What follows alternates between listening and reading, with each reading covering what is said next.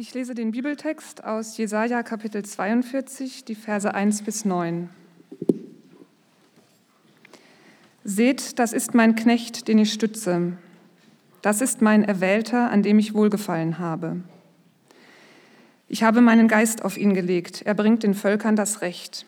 Er schreit keine Befehle und lässt keine Verordnungen auf der Straße ausrufen. Das geknickte Schilfrohr zerbricht er nicht. Den glimmenden Docht löscht er nicht aus. Er bringt dem geschlagenen Volk das Recht, damit Gottes Treue ans Licht kommt.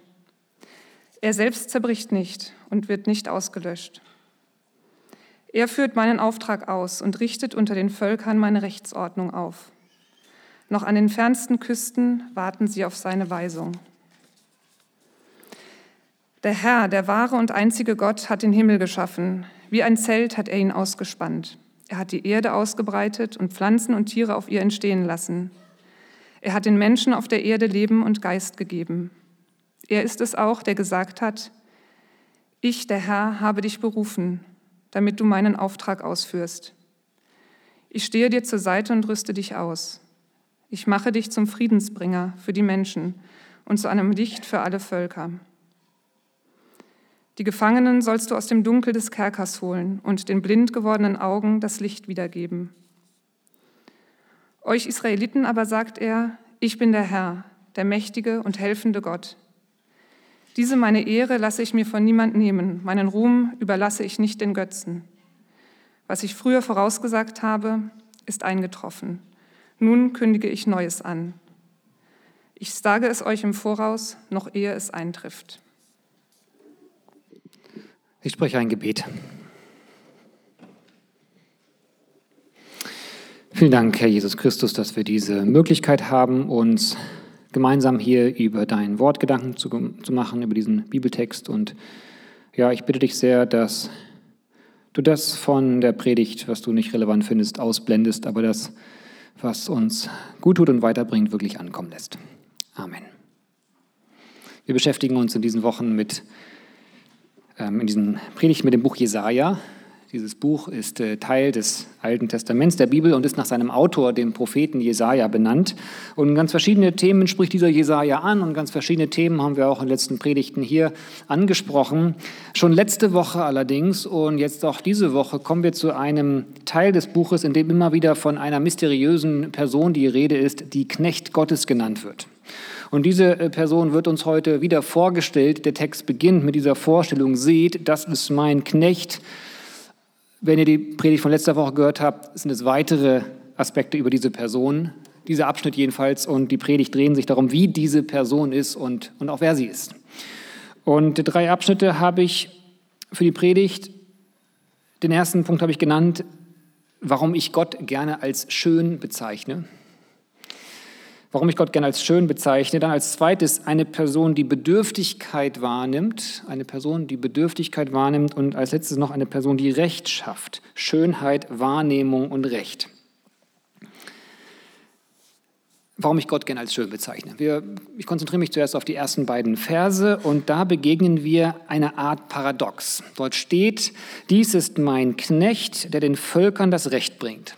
Er schreit keine Befehle und lässt keine Verordnungen auf der Straße ausrufen. Es geht also um jemanden, der Recht spricht und der Recht bringt. Er ordnet das öffentliche Leben, so wie man das erwarten würde, wenn man Begriffe wie Befehle oder öffentliche Verordnungen hört. Es geht also um ein Herrscherdasein, einen Machthaber. Damals war wohl eher ein König im Hinterkopf, heute vielleicht eine Regierungschefin oder die Fragen nach möglichen Koalitionen und wer dieser vorsteht, dann also es geht um die Aufgaben, die Regierungen haben. Es geht um einen Machthaber. Dieser Machthaber allerdings handelt nicht wie ein typischer Machthaber. Er nutzt keine typischen Machtinstrumente. Und zwar ist das so außergewöhnlich und irgendwie seltsam, dass es gleich im zweiten Satz gesagt wird. Es geht hier um einen Machthaber, der nicht von oben herab seine Ziele durchsetzt mit Befehlen, die rumgeschrien werden und Verordnungen, die einfach so äh, ausgerufen werden. Uns wird also eine Person vorgestellt, quasi, die die Ergebnisse eines Machthabers erreicht, nämlich Recht und geordnetes, freies Zusammenleben, doch der nicht die Methoden der Macht benutzt. Das an sich ist schon mal irgendwie seltsam und wirkt so ein bisschen holprig. Beides so ganz eng in den ersten beiden Sätzen. Wenn man jetzt aber auch zusätzlich noch die anderen Knecht-Gottes-Beschreibungen aus den anderen Kapiteln im Jesaja-Buch mit hinzuzieht, wird dieses Nicht-Nutzen der typischen Machtmethoden, dieses Untypische der Macht, diese Demut noch weiter ausgeführt und sogar bis auf die Spitze getrieben. Da wird nämlich dieser Herrscher bespuckt, gequält, leidend beschrieben. Also ein Machthaber, der eigentlich machtlos ist oder sich wenigstens machtlos gibt. Und das ist dann ja wirklich ein Paradox. Mit wem haben wir es hier zu tun? Das Jesaja-Buch ist nicht gerade die Lieblingslektüre von Bibellesern, so wie ich das beobachte. Ist einfach immer wieder kompliziert zu lesen und hat auch manchmal harte Formulierungen. Doch auch wenn wir das Buch kaum gelesen haben, kennen viele von uns Jesaja. Warum? Weil gerade dieses Buch, ausgerechnet dieses Buch im Neuen Testament sehr, sehr viel zitiert wird. Sehr viel wird auf das Jesaja-Buch Bezug genommen, um Jesus Christus zu beschreiben. Um Jesus Christus zu beschreiben, der ja der Fokus des Neuen Testaments ist. Und es gibt dazu im Neuen Testament eine ganz interessante Stelle, nämlich bei der Beschreibung von Jesu Taufe. Vielleicht habt ihr das schon mal gelesen. Da geht Jesus in den Fluss Jordan, um sich taufen zu lassen. Und dann kommt es zu einem sehr außergewöhnlich seltsamen, seltsamen übernatürlichen Ereignis. Und zwar, als Jesus aus diesem Fluss wieder herauskommt, hört man eine übernatürliche Stimme.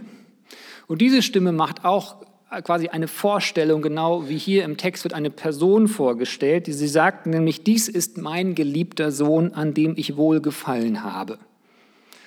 Genau das sagt diese Stimme. Und das Interessante daran ist, der erste Teil dieses Satzes ist ein Zitat aus Psalm 2. Dies ist mein geliebter Sohn.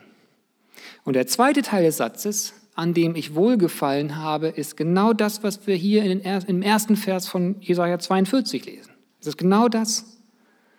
Also die Schreiber des Neuen Testaments, die übernatürliche Dinge erlebt haben, solche wie diese Stimme Gottes, wie so eine Stimme aus dem Off in Zeiten, als es so eine Technik noch nicht gab, sie verstehen diesen Knecht Gottes, von dem Jesaja so viel früher geschrieben hat als eine Beschreibung für Jesus Christus. Und damit ist das, denke ich, ganz interessant. Ein Text, der früher entstanden ist, gibt uns die Möglichkeit, den besser kennenzulernen und über den nachzudenken, um den sich unser christlicher Glaube dreht, nämlich Jesus Christus. Und beim Nachdenken über ihn kommen mir immer mehr Eigenschaften, die eigentlich nicht zusammenpassen, wie so ein Machthaber ohne typische Machtinstrumente. Einige Dinge liegen auf der Hand, dass Gott zum Beispiel, dass Gott Mensch wird zum Beispiel. Gott, also per Definition die Macht in dieser Welt, wird Mensch, de facto mit sehr begrenzter Macht. Oder andersherum gedacht, dass Jesus als Mensch anderen ihre Sünden vergibt. Auch das ist ein Paradox. Jesus als Mensch vergibt Sünden Kraft seines eigenen Namens und beweist dann auch noch seine Autorität dafür, dass das nicht einfach nur Worte sind, indem er dann plötzlich Wunderheilung macht. Also er tut eigentlich Dinge, die nur Gott zustehen. Das sind Paradoxien, die wir uns vielleicht wenig bewusst machen, beziehungsweise nur so weit bewusst machen, dass wir es im Ansatz doch irgendwie fassen können, einfach damit wir unseren Verstand irgendwie drumherum kriegen, so ein bisschen.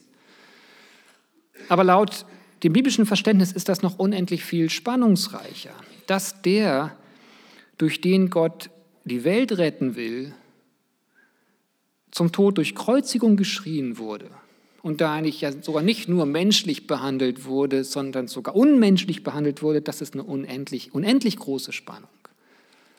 Oder dass der, der sagt, ich bin die Wahrheit, ich bin die Auferstehung, ich bin das Leben, dass der in ärmlichsten Verhältnissen geboren wurde und aufgewachsen ist und dass der verfolgt wurde, das sind schwer fassbare Spannungen. Wie so ein Machthaber ohne Macht oder wie ein Knecht der Ordnung für ganze Völker herstellen soll. Jemand hat mal diese Frage äh, gestellt, habt ihr mal von einem extrem einflussreichen Menschen gehört, der seinen Fahrer um Rat gebeten hat? Oder von einem Boss eines Konzerns, der seinen Arbeiter vom Band bei der Firmenstrategie um Hilfe bittet? Und wenn wir sowas hören, was, was macht das dann mit uns?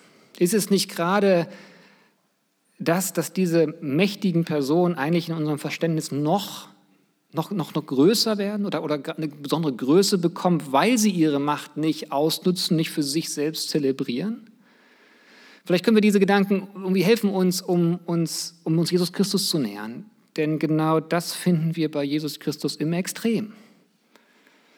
Ein Pastor sagte mal, dass wir in Jesus Christus eine Kreuzung finden, eine Kreuzung von verschiedenen wunderschönen Eigenschaften, die eigentlich nicht zusammenpassen. Er ist unendlich groß und gleichzeitig so klein, dass man ihn übersehen kann.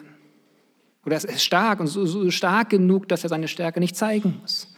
Und gerade das, so das drüber nachdenken darüber, ähm, finde ich persönlich macht ihn wunderschön. Vielleicht habt ihr das schon bemerkt, dass ich dieses Wort ganz gerne gebrauche, um Gott zu beschreiben und von seiner Schönheit zu sprechen. Ein, ein schöner Gott, nicht weil er irgendwie idyllisch oder hübsch ist, sondern weil dieser, dieser Mix, diese Kreuzung aus Stärke, Macht, aber gleichzeitig so, so, so, so, Demut und Sanftheit so attraktiv ist, einfach so, so wunderschön. Und weil genau das ähm, so ähm, ins, ins Staunen bringt und auch in eine Anbetung bringt. Das ist ja auch der Grund, warum wir im Gottesdienst immer Lieder singen, die wir eben Anbetungslieder nennen. Lieder, in denen wir Gott quasi sagen, wie schön er ist. Falls ihr euch mal darüber Gedanken gemacht habt, warum singt man eigentlich im Gottesdienst Lieder, wo das doch sonst im Alltag so wenig vorkommt. Einfach für viele eine sehr passende Form dieser, dieser Schönheit zu begegnen. Manchmal hilft eben Poesie, um diese Eigenschaft der Schönheit irgendwie auszudrücken. Also ein Knecht bringt öffentliche Ordnung. Ein Machthaber handelt sanft und demütig. Mein zweiter Punkt. Dieser demütige Machthaber nimmt Bedürftigkeit wahr. Jetzt kommen wir zu den Versen 3 und 4, dem nächsten Abschnitt in diesem Text und lernen etwas über den Auftrag Jesu über dieses uns vorgestellten Knechtes. Und da kommen wir zu dem Satz, der in Vers 3 steht, der recht bekannt geworden ist, einfach weil er gut tut zu hören, nämlich das geknickte Schilfrohr zerbricht er nicht, den glimmenden Doch löscht er nicht aus. Das klingt auf die Schnelle ja schon irgendwie toll. Ja, er zerbricht nicht das, was angeknackst ist.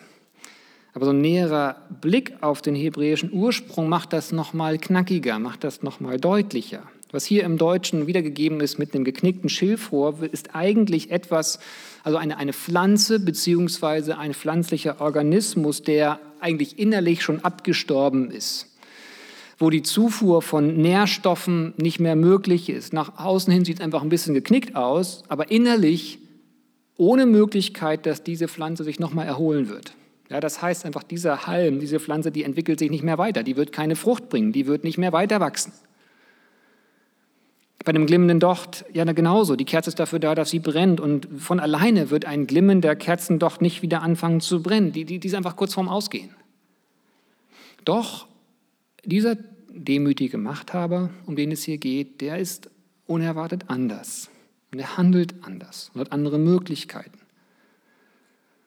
Oder anders gesagt, Jesus Christus hat ein Fabel für Menschen, denen man es vielleicht nach außen hin gar nicht ansieht die aber doch innerlich geknickt sind, innerlich ohne eine Lebenskraft sind, vielleicht sich sogar so fühlen, dass so manche Lebensbereiche, manche, mancher Teil von ihnen schon wie abgestorben sich anfühlt. Das erinnert mich an eine meiner Lieblingsgeschichten aus dem Neuen Testament, die in Lukas 8 steht. Da wird Jesus von einem wichtigen Mann bedrängt, er solle sich doch bitte um seine sterbenskranke Tochter kümmern. Der Mann wird Synagogensvorsteher genannt, er ist also einfach eine wichtige, einflussreiche Person. Und Jesus geht darauf ein. Und was er vorhat, wird dann wenig später zu, eins, zu einem seiner beeindruckendsten Wunder werden. Eben nicht nur Heilung, sondern sogar eine Totenauferweckung. Als er dann zu diesem Haus kommt und sagt, ähm, Leute, die, sie lebt, sie ist nicht gestorben, da lachen die Leute ihn aus. Und tatsächlich beweist er an der, an der Stelle seine, seine, seine Göttlichkeit und seine unfassbare Macht, indem er den Tod wie so ein schlafendes Kind betrachtet. Er sagt zu der Verstorbenen nur, Kind, steh auf und dann stand sie auf. Also ein unglaublicher Machterweis. Doch auf dem Weg dahin, auf dem Weg dort seine Größe zu beweisen, bleibt er plötzlich stehen und nimmt jemanden wahr, den niemand wahrgenommen hatte. Plötzlich fragt er, wer hat mich berührt? Und seine Jünger müssen mit den Augen gerollt haben und den Kopf geschüttelt haben, denn mehrere, viele Menschen haben das mitbekommen, dass er da zu diesem wichtigen Mann geht und oder was vorkommt. Und, und es war also ein Massenandrang. Die Leute drängten um ihn rum. Und Jesus fragt dann, wer hat mich berührt? Wörtlich steht dann dort im Text, dass die Jünger sagen, Jesus, alle berühren dich. Und Jesus sagt, nein, ich habe gemerkt, dass Kraft von mir ausgegangen ist. Und dann sah er diese Frau. Ich würde sagen, ein perfektes Beispiel für ein abgeknicktes Schilfrohr. Wie so ein abgeknicktes Schilfrohr war sie, der es vielleicht niemand ansah, die aber doch seit zwölf Jahren unglaublich litt, nämlich unter permanenten Blutungen, was ihr nicht nur eine ständige Kraftlosigkeit gegeben haben muss, sondern sie in der damaligen Gesellschaft als unrein gelten ließ. Ich denke, wir können es nur erahnen, wie viel Einsamkeit in dem Augenblick dort vor Jesus stand. Niemand hatte diese Frau auf dem Schirm. Sie hatte außerdem all ihren Besitz schon ausgegeben, äh, um, um ähm, Ärzte zu bezahlen, die ihr aber nicht helfen konnten. Und ausgerechnet für sie nimmt Jesus sich Zeit.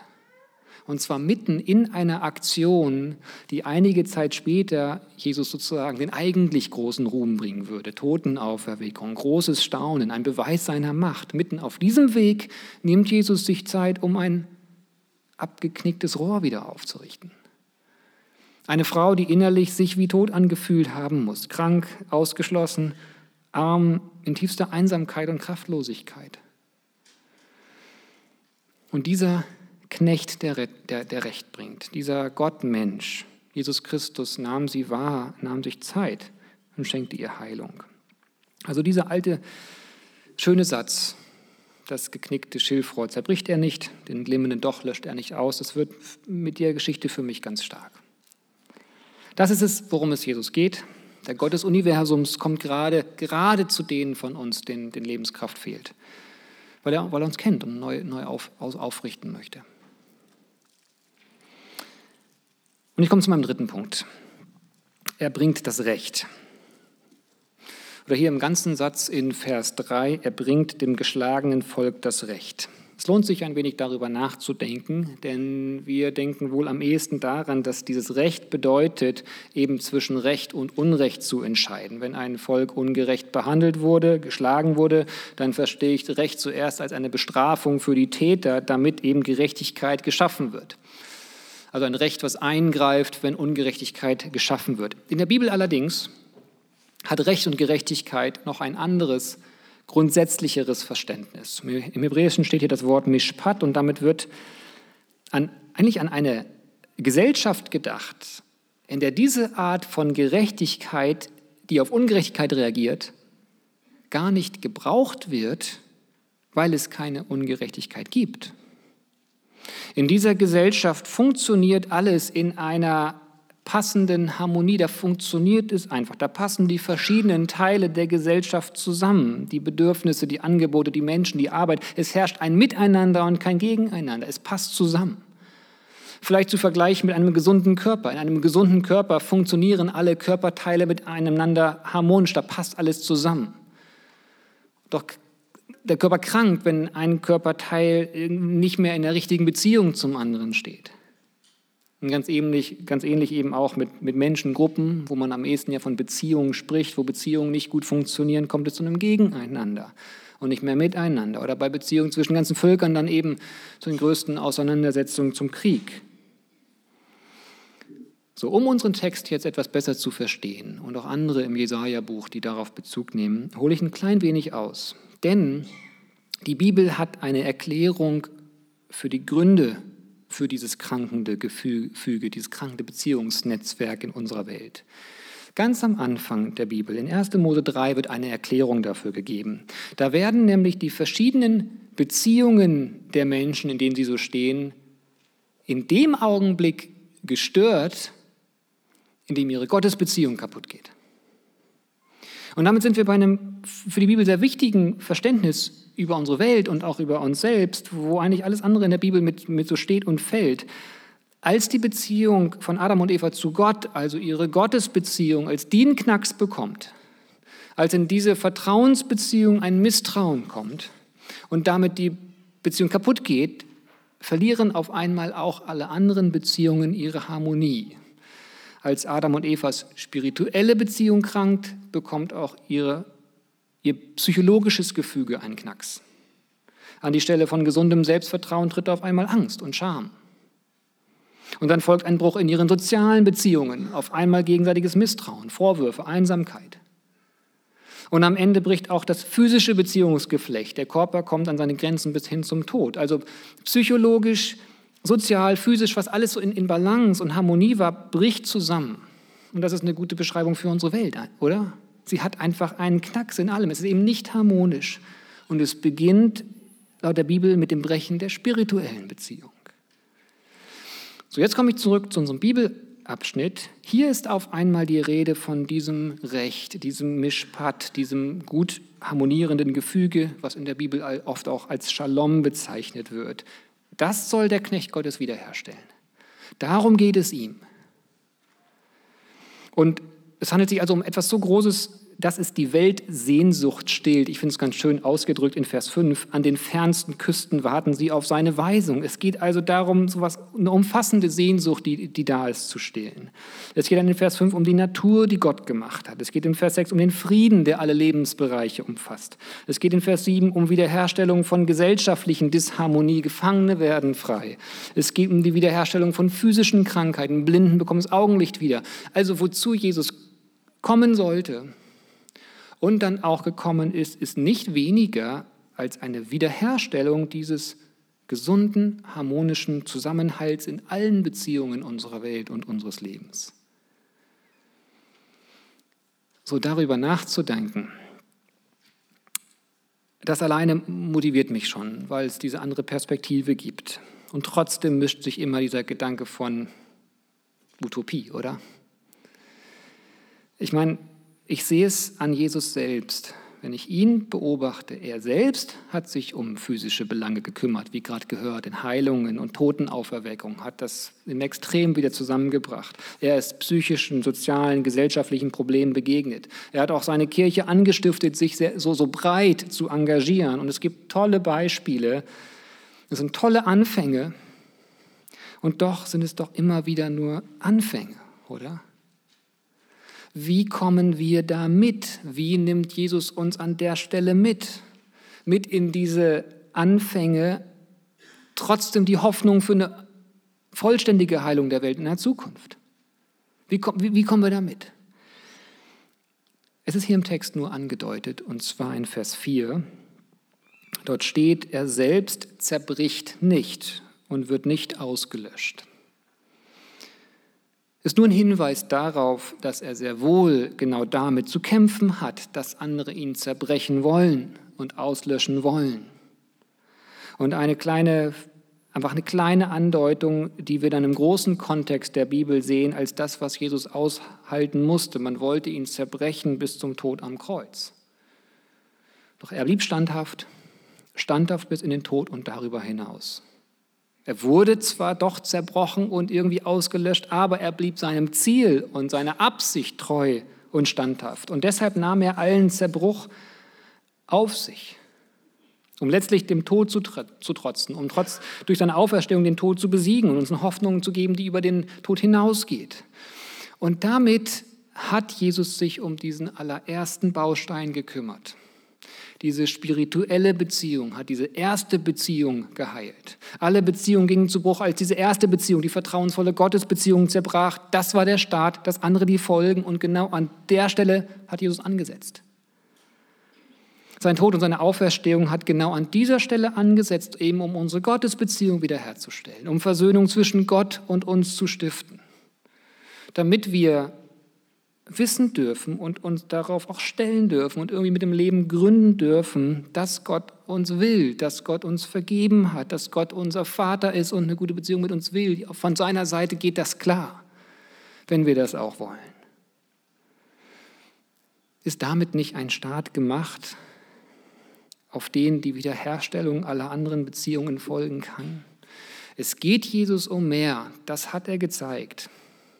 Und es ist hier im Text auch angedeutet und vorhergesagt. Wir erleben es nur in Anfängen, doch die Grundlage ist gelegt. Unsere Gottesbeziehung ist wiederhergestellt. Gott ist, ist für uns. Darauf können, damit können wir rechnen. Ich fasse das ganz kurz zusammen, bevor ich dann noch zu Anwendungen komme, die wir vielleicht konkret mitnehmen können.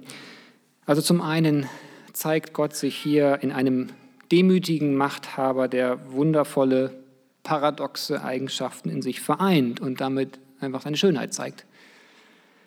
Er zeigt sich in Jesus Christus, der unsere Bedürftigkeit wahrnimmt, uns begegnet, sehr ernst nimmt.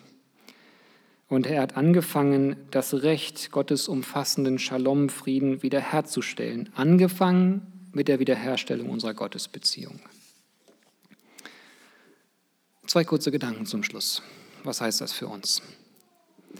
Zuerst mal für, für die von euch, die dabei sind, sich überhaupt erst Jesus Christus zu nähern, dabei sind, überhaupt ihn erst irgendwie einzusortieren, kennenzulernen. Euch möchte ich gerne sagen, dieser Text hier beschreibt Jesus Christus in wunderschönen Worten. Und diese Worte kommen aus der Bibel, also aus der Grundlage, die wir über Jesus haben.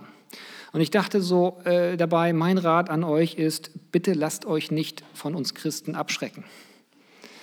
Nur in Jesus selbst finden wir diese extrem wunderschönen Eigenschaften in perfekter Kombination. Ihr werdet sie niemals in Menschen finden, leider eher das Gegenteil. Mir ist dazu wieder einmal dieses, ich finde, grandiose Zitat eingefallen, wie Harpe Kerkeling das mal formuliert hat in seinem Buch Ich bin dann mal weg. Ein etwas längeres Zitat, aber ich finde, es passt sehr treffend und deswegen möchte ich euch kurz vorlesen. Er schreibt dort nämlich,